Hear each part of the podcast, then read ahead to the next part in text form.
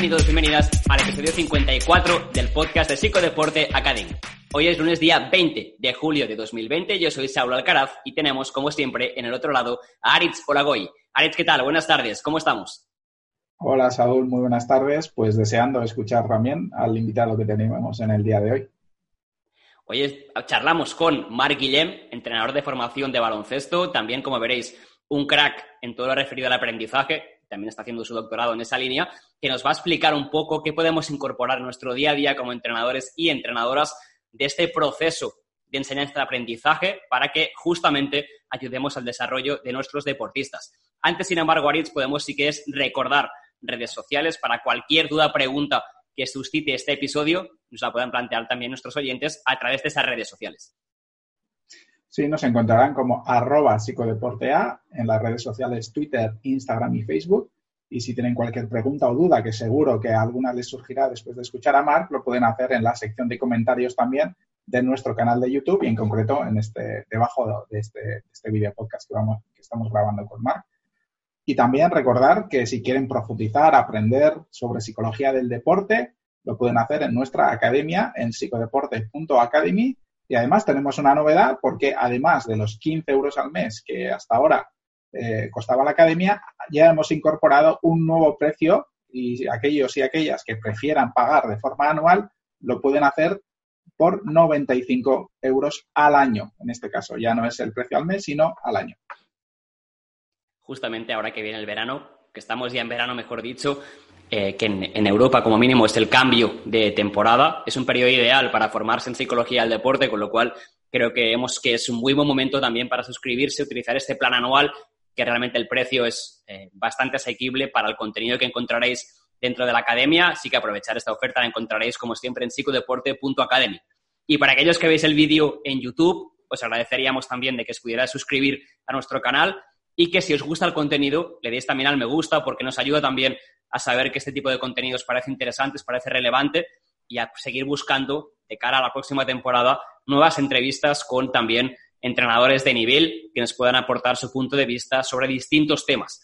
Hoy, como decíamos antes, venimos a hablar con Marc Guillem, entrenador de baloncesto formativo, sobre el proceso de enseñanza-aprendizaje. Realmente con Marc, como nos ha pasado en episodios precedentes con, eh, con Isaac Fernández, con Oscar de Paula, con Héctor Bizarreta eh, y con Miquel Elizegui.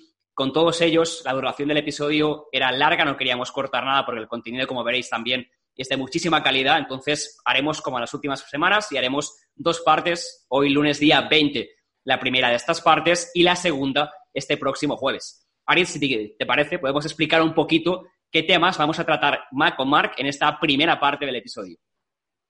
Sí, como bien has dicho, vamos a hablar eh, específicamente de cómo aprenden los deportistas, es decir, el proceso de aprendizaje, y vamos a hablar precisamente de los principios generales que rigen ese proceso de aprendizaje por una parte, cuál es el rol, por una parte, tanto del entrenador y de la entrenadora o del deportista en este proceso de enseñanza, que es el caso del entrenador o entrenadora, y aprendizaje, que se da el proceso que se da por parte del deportista. Y por último, hablaremos también cómo se dan tanto el aprendizaje consciente por parte del deportista como aquel aprendizaje inconsciente o, más automático. Vamos a escuchar a Mark en esta primera parte del episodio.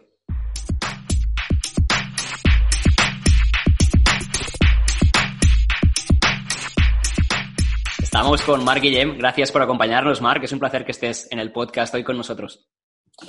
Muchas gracias a vosotros. Eh, creo que el placer aquí es, como se dice así, el placer es mutuo. Venimos a hablar de un tema que conoces a la perfección. Además, ahora, Aris, como siempre, hacemos un poco de cuatro líneas de lo que Mark ha hecho en el pasado, que como veréis es mucho, eh, de un tema que conoces a la perfección, como decía, que es el aprendizaje y cómo es transferir ese aprendizaje a situaciones reales de, de trabajo. Mark es entrenador de baloncesto desde hace muchísimos años, sobre todo en formación, pero yo creo que lo que Mark nos va a explicar hoy, aunque los ejemplos que ponga a lo mejor sean más enfocados al baloncesto, va a ser transferible a cualquier otro deporte o en gran parte de lo que más nos pueda explicar, yo creo que va a ser también interesante para entrenadores de cualquier otro deporte. Aritz, hacemos como siempre, empezamos con estas cuatro líneas sobre Mark y luego ya entramos un poco más al lío. Sí, como bien has dicho, van a ser algo más de, cuatro líneas por la extensa experiencia de Mark. Eh, Marc Guillén, que ha sido entrenador de formación en la UE Mataró, CB Hospitalet y CB San Josep, Es formador en la Federación Catalana de Baloncesto, especialmente en el área de metodología.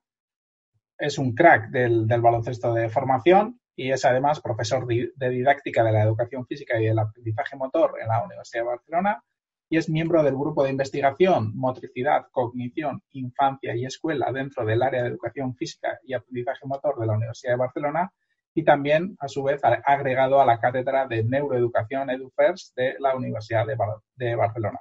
Todos los temas, como, bien han escuchado nuestros oyentes, relacionados con el aprendizaje, con, la didáctica, con el aprendizaje motor, de cómo se aprende de alguna forma, ¿no?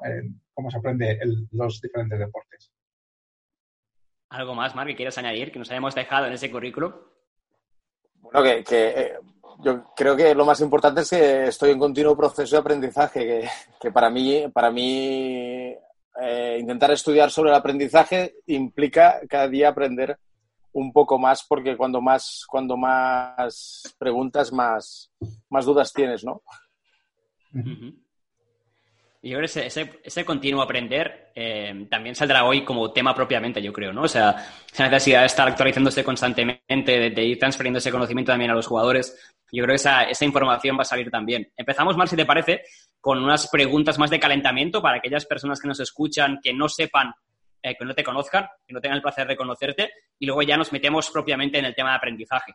Eh, como sabes, serán unas 10 o 12 preguntas eh, y bueno, empezamos con la primera. Empezamos con un entrenador o entrenadora que te haya marcado, que sea referente para ti.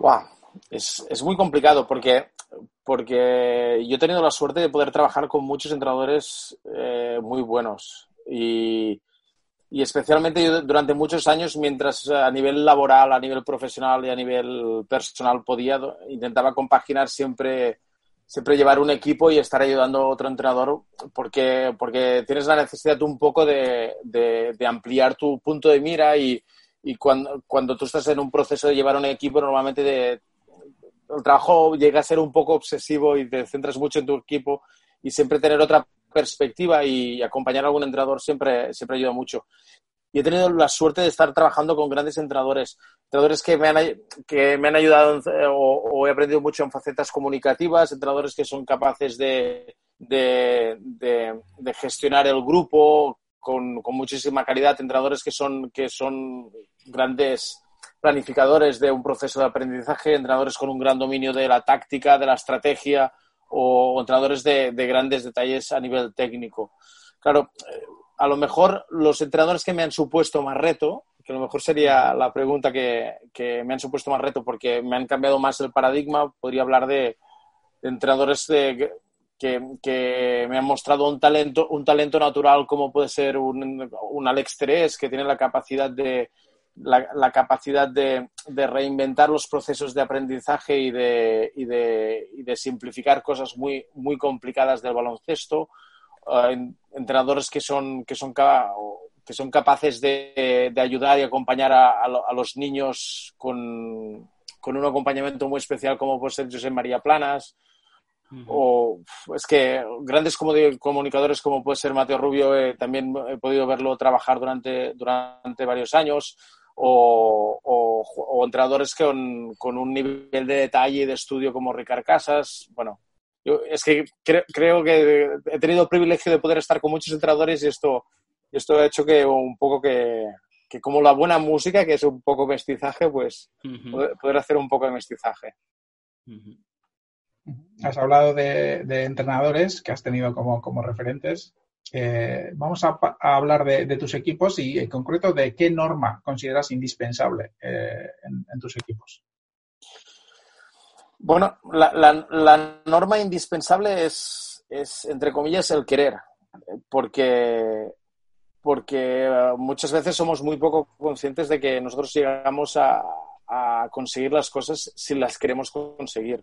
Entonces, yo siempre, eh, siempre con los, con los equipos con los que he tenido privilegio de, de, trabajar, lo primero o mi primera obsesión era a partir de las, las primeras sesiones intentar generar un, un deseo de querer o un deseo de, de, proyección de avance o, una voluntad de, de, intentar conseguir, de conseguir ciertos retos, una predisposición al reto. eh, y esto cada uno en su edad y en su etapa diferente lo necesita, a, su manera y adaptado a, su, a sus condiciones, pero, pero todos necesitamos, y como entrenador también, ¿eh? necesitamos querer, desear y, asumir todo el precio que tiene, porque el deporte tiene un, tiene un precio, un precio que si no, si no lo deseas mucho, es un precio muy caro, el proceso de mejora hasta, hasta poder competir a un nivel o, llegar a las, a las mejoras que, que, tú te propones. Y en estos equipos, si tuvieran que definirte, digamos, en una sola palabra o en algunas palabras, tu tarea como entrenador, ¿qué crees que pensarían o qué crees que dirían? Wow. Wow.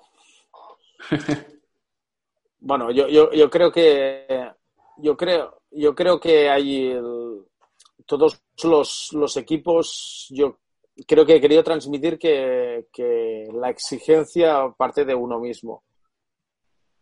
Pero, pero, pero por un motivo muy simple, ¿eh? porque está relacionado con lo primero y yo creo que, después de hablar con jugadores que he tenido y al cabo de los años me han dicho, me han transmitido era la sensación de, estar en un ambiente exigente, pero un, ambiente exigente donde al mismo momento em, había la sensación de un premio y que, y que tenía un motivo esta exigencia.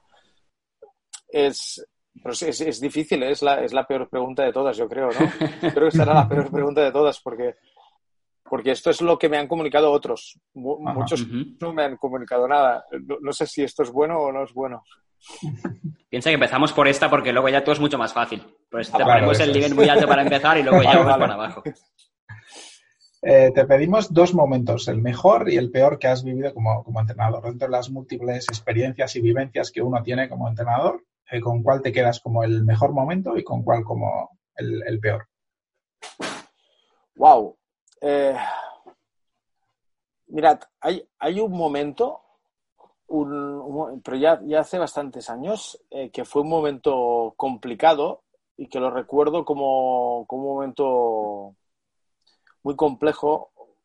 Eh, llevaba un, un, infantil, niños de, de 14 años, que competíamos para estar, bueno, aquí en Cataluña y, había la primera fase, pasábamos a la segunda fase y estábamos compitiendo para, el máximo nivel. Recuerdo que, que, fue un, trabajaron durísimo y, estaban súper, era un grupo súper involucrado y que estaba mejorando muchísimo y que por un triple empate, por average, no pasamos. Em, yo recuerdo pasar una semana malísima, no por no pasar, sino porque yo tuve la sensación de que, de que es, es, un momento en el que yo tuve la sensación de que los jugadores habían hecho una apuesta muy fuerte para, para, la propuesta. Entonces, cuando tú ves los jugadores que están muy involucrados, después, con el tiempo, eh, yo he, tenido la suerte de entrenar a alguno de estos chicos en senior.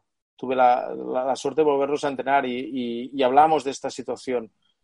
Y, y toda la segunda parte de que, que, no estuvimos en la primera división, estuvimos en la segunda división, eh, recuerdo que ganamos todos los partidos de mucho, pero lo importante, lo que recordaban, y aquí es donde me tranquilicé de que yo tenía un pequeño trauma en esa temporada, es que, es que me dijeron que, que, para ellos había valido, había valido la pena este esfuerzo aún, aún porque habían aprendido incluso no pasando a la, a la máxima categoría. Yo recuerdo que este fue un momento muy duro y que me costó mucho tiempo entenderlo. Em, me costó mucho tiempo entenderlo porque durante mucho tiempo me costó entender que una cosa es el proceso de aprendizaje y el proceso que necesita un, jugador, un niño o una niña, y otra cosa es los resultados y la eh, lo, que te, lo, que consigues en la competición. Y no, no, necesariamente una cosa va unida a la otra.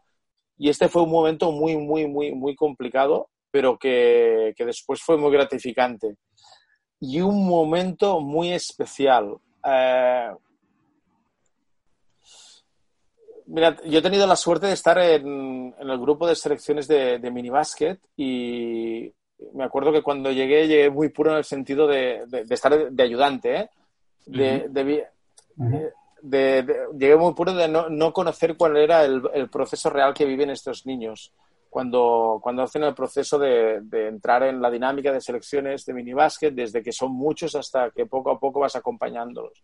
y para mí fue, he vivido momentos muy especiales aquí porque, porque, porque han sido momentos muy puros de niños que vivían una primera experiencia muy especial y, donde han aparecido momentos maravillosos. Y yo creo, yo tengo los, todos y cada uno de estos tres años los he vivido de una manera súper especial.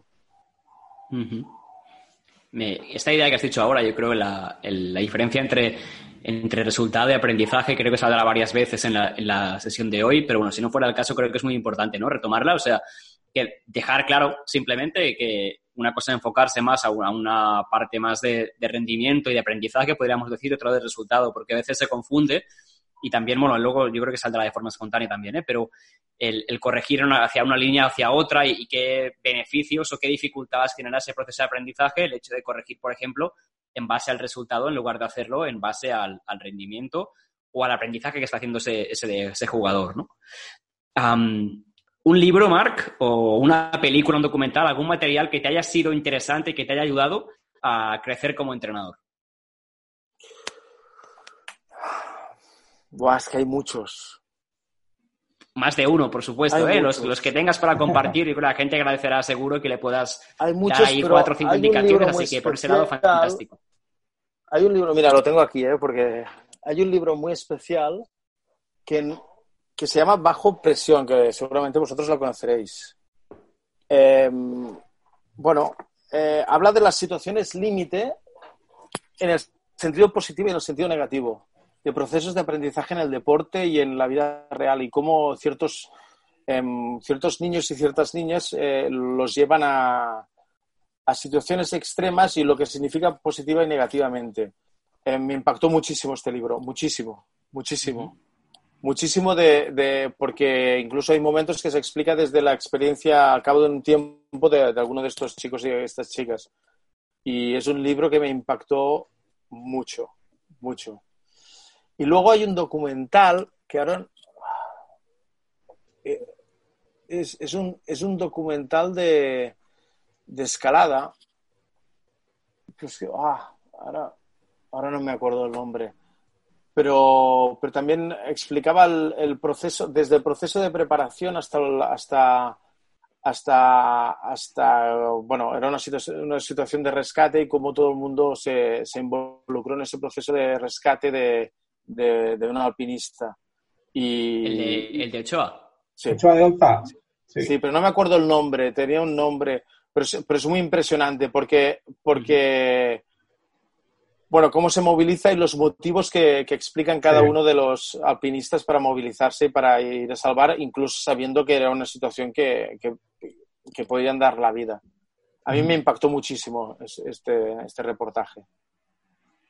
Lo que haremos, Arit, si te parece, es dejar también los links por abajo, ¿no? Dejar los links tanto del documental como del libro que más nos decía, para aquellos que queráis saber un poquito más, pues que tengáis el link directamente y podáis acceder a lo que, lo que Mar nos contaba ahora. Hay un informe Robinson, no sé si te refieres a ese informe Robinson. También hay un informe, había, había, un documental, ¿no?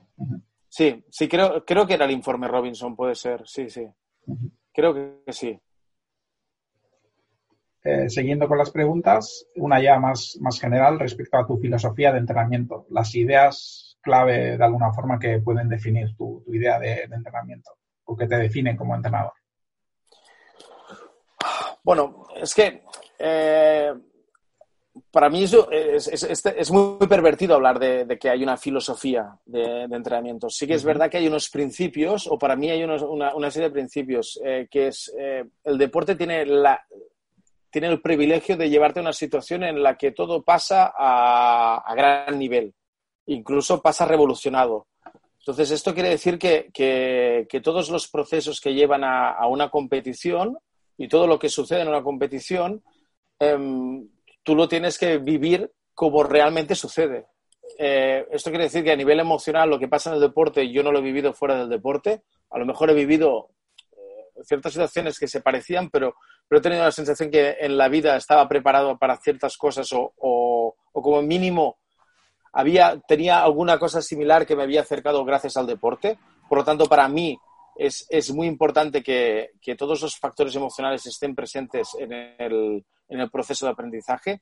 Después, que, el deporte te lleva a, a conocer todas tus virtudes o, o perdón, a conocer todos tus defectos y el deporte te puede llegar a conocer todas tus virtudes. Entonces, eh, para mí es muy importante que el, que el, jugador conozca lo que sabe hacer bien y luego eh, que sepa lo que no sabe eh, hacer bien, pero es capaz de hacer bien. para, mí, para mí es uno de los principios principales que es que el, jugador se conozca y ayudar al jugador para que se conozca. Después, em, como había dicho, o, un poco a lo que iba, eh, que, los, que, el, que el jugador o la jugadora lo viva al nivel realmente que existe el deporte, que es a un nivel em, donde todo se magnifica, pero que sepa gestionarlo. Y por lo tanto, eh, todos, eh, a mí siempre me ha gustado que todos mis entrenamientos fueran situaciones que se parecieran o, o, acercaran al jugador y a la jugadora a la situación real de juego, a su juego, ¿eh? porque puede ser que en mini, en básquet estamos hablando de un baloncesto, en, etapas de cadete infantil estamos hablando de otro baloncesto y en senior hablamos de otro baloncesto, donde hay, presentes de, diferentes elementos.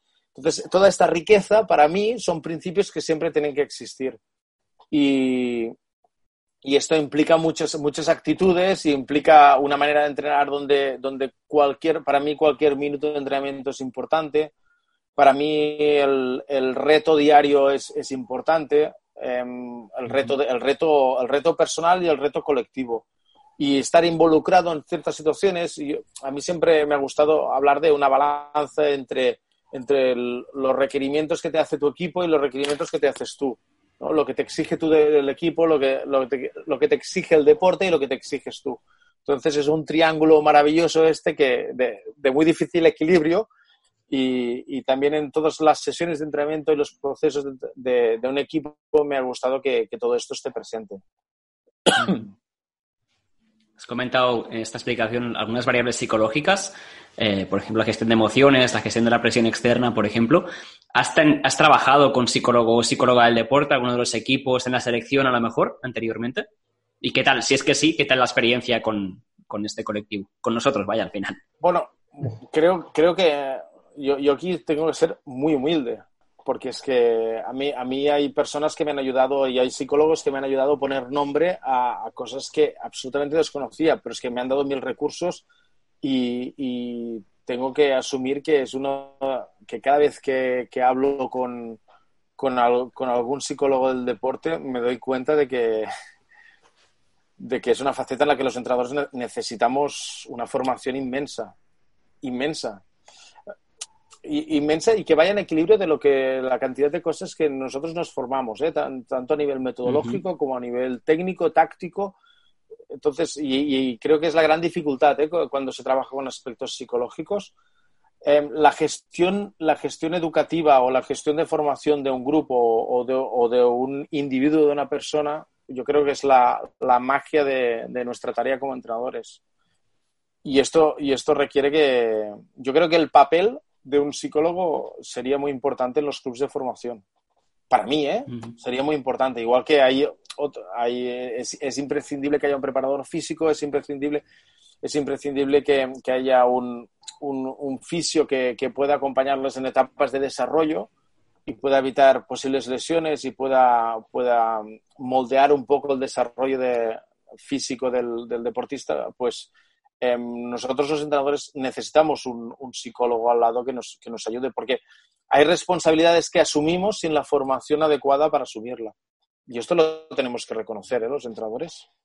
tenemos que reconocer. Y yo soy el primero que reconozco que yo em, he hecho, y lo digo sin ningún problema, he hecho barbaridades luego después de hablar en, el sentido de que, de que hay, límites muy, muy finos que, que pasar que, son difíciles de no pasar y, aparte que, queda, que es muy difícil atender a que cada, cada persona es un mundo absolutamente diferente y que un recurso que te ha funcionado por un, con un niño o una niña es, eh, no funcionará con otro niño o otra niña porque es una realidad absolutamente diferente. Entonces, yo creo que, tenemos, aquí tenemos, y yo personalmente, ¿eh? no, no, en este sentido no quiero decir que obligar a la gente que se tenga que formar, en este aspecto simplemente decir que yo sí creo que, es, un aspecto en el que tengo que, mejorar y mucho. al, hilo de lo que has comentado, yo creo que hay mucho trabajo por hacer en cuanto a, las sinergias y a las relaciones entre los diferentes eh, profesionales que se ocupan de los diferentes ámbitos. Porque desde Psicodeporte Academy siempre reivindicamos la necesidad del trabajo en equipo de los diferentes profesionales para precisamente colaborar, ayudar al entrenador o la entrenadora a unir los, los diferentes facetas, las diferentes áreas de tanto del rendimiento deportivo del jugador como del bienestar de, ese jugador, esa jugadora. Porque en muchas ocasiones yo creo que se piensa en la figura del psicólogo deportivo eh, ya para mejorar únicamente el, rendimiento, ¿no? Y, muchas veces ya se piensa en, categorías superiores o ya en, profesionales o, en gente ya que está madurativamente ya desarrollada. Pero precisamente en muchas ocasiones donde más necesario se hace es en, en las categorías formativas, donde, bueno, se puede jugar un papel importante a la hora de ayudar al jugador o a jugadora en su, en su desarrollo integral, en definitiva. Sí, es que al final, al final yo, ay, perdona. No, no, de Marc, perdona. No, no, al, final lo único que iba a comentar es, al final es, es, es el, la incidencia que tú creas que tendrás. O el proceso, perdona, está mal planteado. El, el, proceso que tú crees que tendrá ese niño o esa niña. Si tú crees un, en un proceso corto plazo, hacen falta pocos, pocos, a ver, para hacer para subir un, un, un monte pequeño, hacen falta pocos víveres. A lo mejor con cuatro nueces para, para comer a medio camino ya, ya, tienes suficiente. Si tú piensas en, un, en, un, en una montaña más alta o que necesitas dos días, tres días, cuatro días, necesitas más recursos y necesitas más víveres, necesitas una tienda de campaña, necesitas eh, para dormir, para habituallamiento. Entonces, si tú te planteas el proceso a medio largo plazo, te das cuenta que necesitas más recursos especializados. Entonces es cuando el papel de un único entrenador no tiene, o sea, tiene, tiene, sentido el conjunto. Si yo solo pienso en desde ahora hasta el mes que viene, pues mira, lo puedo, creo que lo puedo asumir haré lo que sea para asumirlo. Pero si yo pienso en este jugador, ¿qué, es lo que hará los siguientes tres, cuatro años? Pues necesariamente yo tengo que plantearme tantos aspectos de, que, afectan a este jugador que, necesito que, un preparador físico sepa trabajar con él. Necesito que un fisio sepa acompañarlo. Necesito que un psicólogo esté al lado. Incluso a lo mejor necesito un tutor aparte y, a lo mejor necesito que, un, que, un, entrenador ayudante sea de unas características determinadas para que le pueda dar unos recursos técnicos que yo no le puedo dar. Entonces, eh, para, para, mí es, es, en qué perspectiva miras las cosas. Si las miras a corto, a corto plazo, y el problema es que la formación muchas veces miramos a corto plazo. Si miramos a, largo plazo, es cuando ves que los clubs incluyen muchos, muchos recursos diferentes. En esta línea, de hecho, con Oscar de Paula hablamos también del largo plazo, ¿no? Que una idea que también salió con Oscar es justamente esa idea de plantearse el largo plazo. Tú lo decías, Mark, en varias temporadas, con Oscar hablamos más en el largo plazo dentro de la propia temporada, pero creo que son ambas ideas complementarias, ¿no? Porque el, o sea, al final es, no soy cortoplacista en ninguno de los sentidos, ni dentro de la propia temporada, ni tampoco a nivel de una única temporada, en lugar de pensar más en, en la categoría o en el desarrollo global del jugador volviendo a lo que decías tú antes, Aritz, también coincido contigo.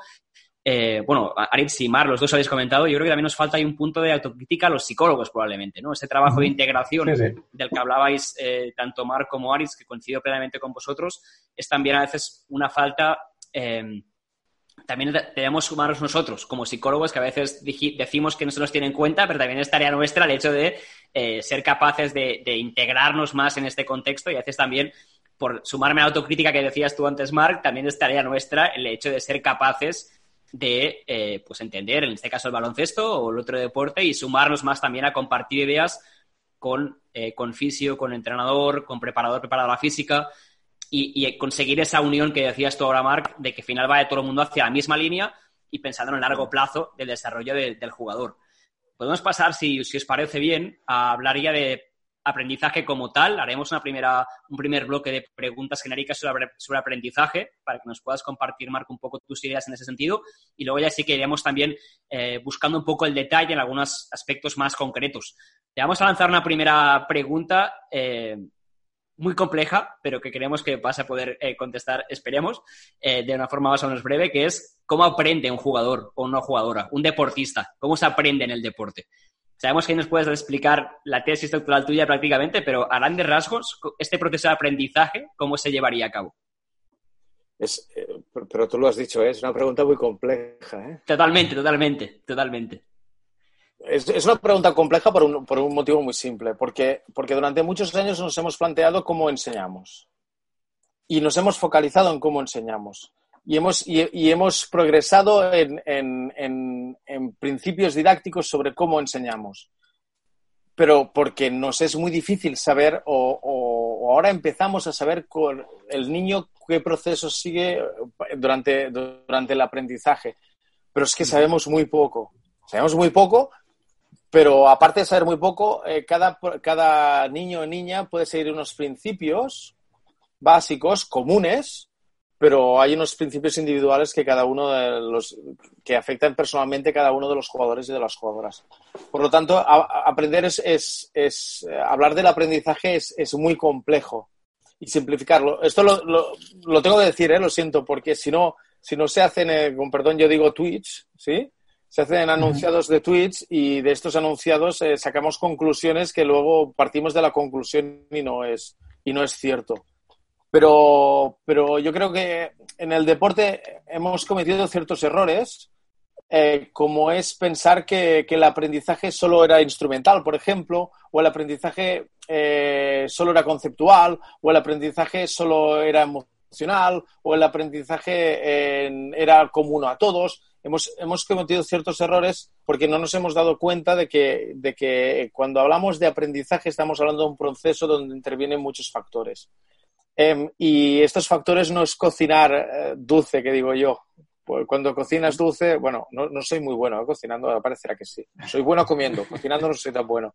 Pero cuando, cuando cocinas dulce, esto sí que lo sé, si te ciñes a los ingredientes y a los procesos exactos, sabes que te saldrá el pastel perfecto y si encima utilizas el, mismo horno, el mismo horno em, pues sabes que la temperatura aquella es la, ideal y sabes que no fallas.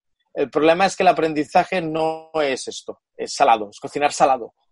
Y esto quiere decir que continuamente durante el proceso que estás cocinando tú puedes poner unos ingredientes, pero hoy hace falta un poco más de sal, un poco de pimienta, hace falta que, que esa carne esté un poco más, cinco minutos más antes de poner eh, este nuevo ingrediente. Entonces, esto, esto quiere decir que, el proceso de, aprendizaje tiene que ser 100%, adaptativo, porque las personas somos adaptativas, pero durante este proceso de, adaptación eh, no somos lineales. Y al no ser lineales, eh, implica que, tenemos que, ser conscientes de en qué momento estamos exactamente. Em, ahora mismo se sabe que cuando nosotros retenemos y por lo tanto somos capaces de, después de, utilizar ciertos recursos técnico-tácticos en, el mundo del deporte y, especialmente, yo, yo, os hablaré más del deporte colectivo. ¿eh? os, hablo del baloncesto, pero del deporte colectivo. Em, pues eh, estos procesos de aprendizaje viven de, son muchos subprocesos diferentes. Entonces, lo más importante es que, es que durante este proceso de, aprendizaje tú vivas los diferentes contextos que potencien todos estos ingredientes y todos estos elementos.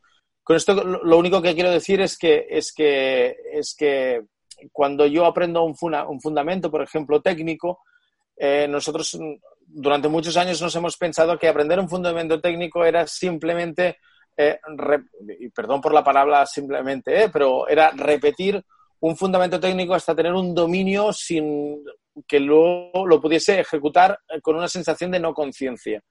Y esto no es verdad. Esto no es verdad. Esto es uno de los procesos que pasa. Pero para poder aplicar de una forma efectiva un fundamento técnico dentro de un contexto de juego abierto como puede ser el baloncesto, pues hacen falta muchos más, muchos más procesos. Eh, por ejemplo, yo tengo que entender la intención por lo que yo ejecutaré y tengo que retener esta intención. Yo tengo que, moldear mis situaciones del juego eh, a nivel perceptivo, pero también a nivel emocional. Y yo tengo que ser capaces de, utilizar ciertos recursos cognitivos que me permitirán adaptabilidad, me permitirán yo hacer una cierta planificación, me permitirán guiarme a partir de una idea. Y, esto quiere decir que, cuando yo aprendo necesito que mi tarea sea muy enriquecida y que todos estos aspectos estén. Y a partir de aquí, cuando más enriquecida esté, pues, pues es más probable que haya una transferencia a la situación real de juego. Pero aparte tiene que haber un proceso y respetarse, respetarse el proceso de asimilación, que cada niño y cada jugador y cada jugadora es diferente. Eh, y es diferente por cada uno de estos factores. ¿eh? No, no, no, no, podemos hablar de aprendizaje, aprendizaje, en su globalidad. Y que el aprendizaje requiere un esfuerzo. Que, muchas veces nos hemos pensado que era eh, responsabilidad del que enseñaba, pero, pero requiere un esfuerzo. Cualquier aprendizaje requiere de un esfuerzo del que aprende. Siempre. Entonces, em, todos estos factores se han ido descubriendo poco a poco, eh, se han, desde, desde la perspectiva de diferentes ciencias, yo creo que ahora estamos viviendo un momento muy dulce en el que se están juntando y se, están, y se ha entendido que, son diferentes perspectivas las que se tienen que unir, se tienen que contrastar. Y a partir de estas diferentes perspectivas podemos conocer realmente cómo aprende un jugador y una jugadora. no, no, lo he hecho corto, ¿eh? pero, pero no esperábamos menos. Prometo que he intentado ¿eh? cortarlo mucho. No esperábamos menos. Sí, efectivamente, como, bien dices, el, proceso de aprendizaje es eh, complejo con, muchas eh, aristas diferentes que hay que tener en cuenta, pero yendo un poquito ya más hacia, hacia lo concreto, ¿cómo podemos generar aprendizajes significativos? Es decir, que luego se puedan trasladar, que tengan transferencia porque a, los, a las competiciones o partidos, porque en definitiva los entrenamientos de alguna forma son eh, la preparación de cara a el contexto luego que el jugador o la jugadora se va a encontrar en los partidos. ¿Cómo podemos hacer que estos aprendizajes sean lo suficientemente significativos para que luego los puedan llevar a los partidos? un, aprendizaje será significativo, por lo tanto tendrá sentido para el jugador y por lo tanto será útil y por lo tanto lo aplicará y será efectivo para un jugador, siempre y cuando, em, y vuelvo a lo que decía, ¿eh? sea útil para el jugador. Si es útil para el jugador, lo aplicará. Si no es útil, no lo aplicará. Eh, un aprendizaje será significativo si, está en la línea o está en concordancia con los recursos que ya tiene el jugador y la jugadora. Aparte de ser útil, tiene que ser, eh, tiene que, tiene que ser útil de, acuerdo con las características y los conocimientos previos que tiene este jugador y esta jugadora. Em, un, aprendizaje será significativo si, aparte de ser útil y aparte de estar con, de acuerdo y en armonía con los conocimientos previos del jugador o de la jugadora, si, eh, si implica, eh, si implica si tiene un efecto motivacional sobre este jugador o esta jugadora. Si el esfuerzo que tiene que hacer este jugador y esta jugadora para, asumirlo, para, para, adquirir este nuevo recurso, eh, es gratificante antes de tenerlo o no, es, o no es gratificante antes de tenerlo. Y por lo tanto nosotros, eh, para conseguir todo esto, tenemos que generar expectativas y es una de las principales tareas que tenemos los entrenadores. Tenemos que intentar que el jugador sea capaz de visualizar lo que puede llegar a conseguir, pero sea capaz de visualizar y conocer, y esto tiene que ver un poco con lo que explicaba antes, lo que el jugador ya sabe hacer. Muchas veces nos encontramos en el baloncesto de formación que los jugadores no saben lo que saben hacer. Y no saben sacar partido a fundamentos técnicos que saben aplicar en situaciones no contextualizadas de juego. Y esto es lo que hace que no lo apliquen luego en una situación real de juego. Entonces tienen que saber qué es lo que saben hacer. Y después tienen que ser conscientes, durante la ejecución tienen que ejecutarlo, pero después de la ejecución, un jugador tiene que, tenemos que acompañar al jugador para que se haga un proceso reflexivo y se dé cuenta, se dé cuenta de lo que, ha, lo, lo que ha conseguido realizar con éxito. Y, y luego sea capaz de entender lo que no ha hecho con éxito, ¿por qué no lo ha hecho con éxito? Entonces, si os fijáis, son muchos momentos eh, diferentes en los que interviene un entrenador para que un proceso sea significativo. Pero en todos ellos el protagonista es el, el, jugador o la jugadora. Y es lo difícil, ¿eh? Conseguir que el jugador sea protagonista de conocerse a sí mismo, que sea protagonista de generarse expectativas que sea protagonista de, imaginarse y generar y generar em, y generarse una imagen global y, y, luego ser capaz de focalizar en los detalles y luego comprender qué es lo que ha hecho bien o por qué lo ha hecho bien o por qué no lo ha hecho bien. En todo esto lo tiene que hacer el jugador. El entrenador, eh, yo creo que, que, tenemos un papel, un, papel de trincheras. No me gustan las comparaciones bélicas, pero un papel de trincheras quiere decir de, esconderse, ¿eh? de que es, el jugador el que, el que tiene que hacer el proceso y nosotros tenemos mucha responsabilidad en ayudar a los jugadores que, que sean capaces de hacer este proceso. esto que comentabas ahora creo que es eh, también recogible desde la psicología del deporte, como mínimo por dos cosas. Seguro que me dejo cosas en el camino, ¿eh? pero creo que por dos cosas seguro. Un tema es la autonomía, que lo hablamos habitualmente en la, academia, ¿no? La, importancia de que el jugador sea autónomo en sus procesos, en este caso en el aprendizaje, y que sea un poco él el que guíe este, este proceso acompañado, como decías tú, ¿no? O sea, que el entrenador es más una persona que está de acompañante en cierta forma, que obviamente pues marcará las directrices y tomará decisiones, porque también es su tarea, pero que en casos eh, habitualmente va a tomar más un rol de acompañante, de guía, de poner las, las opciones en base a las cuales el, jugador se irá desarrollando por su cuenta y que tiene que ser él el que recorra este camino que decías tú ahora, ¿no? Que sea justamente el jugador el que, el que vaya hacia adelante. Lo cual lo vinculo con el segundo aspecto, que es la toma de conciencia. Yo creo que, entonces lo comentabas, hay jugadores que no saben lo bien que pueden hacer las cosas porque simplemente no han tomado conciencia. Es otro proceso que al cual damos muchísimo peso a nosotros, el tomar conciencia de las variables. Eh, lo, habitualmente lo generamos más a, procesos emocionales probablemente, pero en este caso que, tú comentabas ahora, eh, si yo no sé, por ejemplo, eh, dónde está el aspecto que debo mejorar o ya no sé qué estoy haciendo bien, es, va a ser muy complicado que pueda refinar un gesto técnico o que pueda aplicarlo después como tú decías antes, ¿no? Y esta, tú decías las trincheras, y también, tampoco me gustan mucho las comparaciones bélicas, yo diría, no sé, generador de toma de conciencia probablemente, ¿no? O sea, de una persona que está allí haciendo las preguntas idóneas, como decías tú ahora, para que el jugador diga, ah, mira, esto, lo otro, vale, vinculas por aquí, por allá, esto ya lo sé hacer, lo aplico en esta situación, ¿no? Pero que sea un poco el, el que lleva a cabo este esfuerzo sea, sea el jugador. Has comentado, Marc, la diferencia. Sí, perdona, perdona, dime. No, no, no. Em, y, tenemos que, saber que, hay procesos, durante el proceso de aprendizaje hay procesos conscientes y procesos no conscientes, pero todos requieren una implicación de la persona. Em, hay un estudio brutal que, compara la, asimilación y, a, a, partir de resonancia magnética intenta, intenta ver cuál es el proceso cognitivo real que hace, la, que hace a partir de la repetición el aprendizaje de un fundamento técnico y compara el del hockey y compara el del golf, un, bueno, un swing de golf o como se llame, el, compara em, un recurso técnico de baloncesto, un recurso técnico de fútbol y creo que es uno de handball. Y, y es súper curioso cómo, cómo, se ve la importancia de que en las primeras fases del aprendizaje eh, los requerimientos cognitivos eh, tienen, eh, están, están integrados, tanto el de la ejecución de la tarea, de este fundamento técnico, como los requerimientos cognitivos que tienen que ver con la atención, por ejemplo. Esto significa que es muy importante que haya atención y que esté a nivel consciente esté implicado en el aprendizaje el niño o la niña. Pero, pero a medida que va, que va pasando a ser, a ser un experto de este fundamento técnico, estos requerimientos cognitivos se desplazan de zonas, eh, de zonas más conscientes, con requerimiento, por ejemplo, de la atención, a zonas menos conscientes.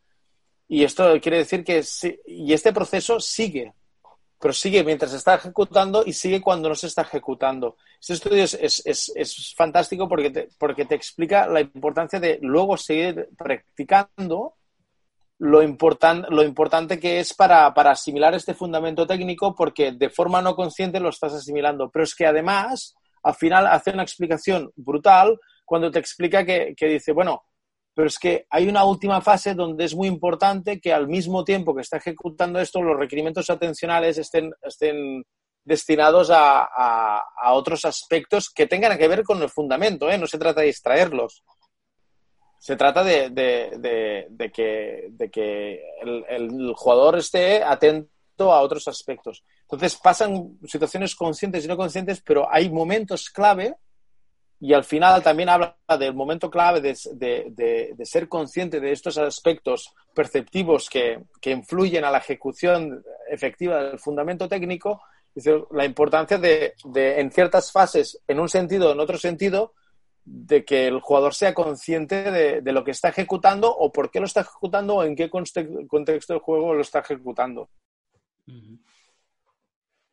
Hablabas ahora de, un tema eh, que es, yo creo que estamos en, un nivel bastante avanzado, pero creo que también se escucha algún oyente que a lo mejor sepa, eh, que no tenga tanta experiencia.